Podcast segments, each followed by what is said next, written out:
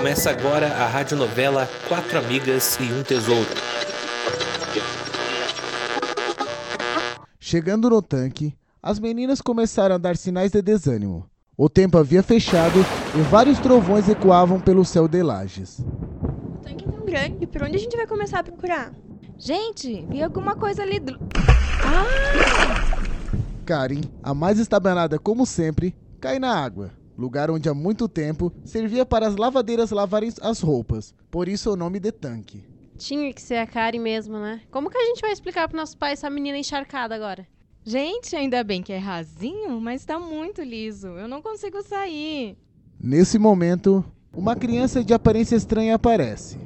Calma, meninas, eu tiro ela de lá. E as quatro meninas paralisaram. Perceberam que a criança era a famosa lenda do tanque. Segundo a história, uma lavadeira teria jogado um bebê recém-nascido dentro do tanque, fruto de um relacionamento sem compromisso. O bebê teria morrido e se transformado em serpente, adormecida dentro do tanque e só despertaria quando a santa padroeira fosse retirada do altar, desencadeando assim uma série de chuvas na cidade.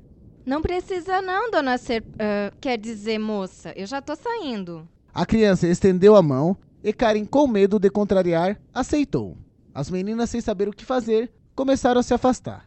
Então vocês são as primas atrás do tesouro.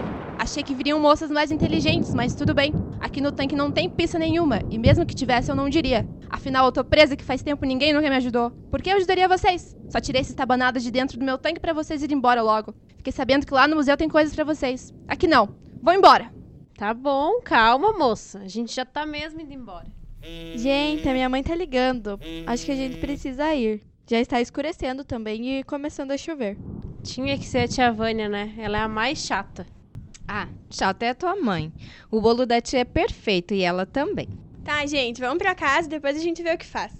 Todas voltam para casa em silêncio, cada uma com o seu pensamento. Só Deus sabe o que estava passando na cabeça dessas meninas. No caminho, o barulho de trovões as assustam. O som era tão alto que fazia tremer a terra. Nossa senhora, vai cair o mundo. Resolveram todas ir dormir na tia Vânia. Ligaram para seus pais e pediram autorização. Já em casa, de banho tomado, pediram pizza e foram assistir a um filme. Mas a inquietação não saía de suas cabeças. Ai, ai, não consigo parar de pensar no nosso tesourinho. Eu também não. Ai, gente, nem eu. Não vou nem dormir de ansiedade. Precisamos fazer alguma coisa.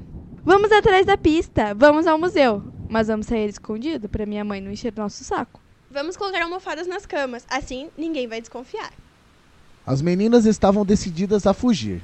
Nada iria acalmá-las. A sorte delas era que a tia Vânia tomava remédios para dormir. E nada veria. Ou não. Vamos sair devagar, gente, para não fazer barulho. A gente pode levar aquele pé de cabra também que tem lá na garagem para poder abrir a janela, né? Ui, que frio na barriga. Parece que estamos num filme. Com o dinheiro de suas mesadas, pagaram o táxi que as deixaram na frente do hospital. Assim, o taxista não desconfiaria de nada. Atravessaram a rua e foram até o museu. Eu faço pezinho e a Jéssica tenta abrir a janela. Não deve ser difícil. Essas madeiras são bem antigas.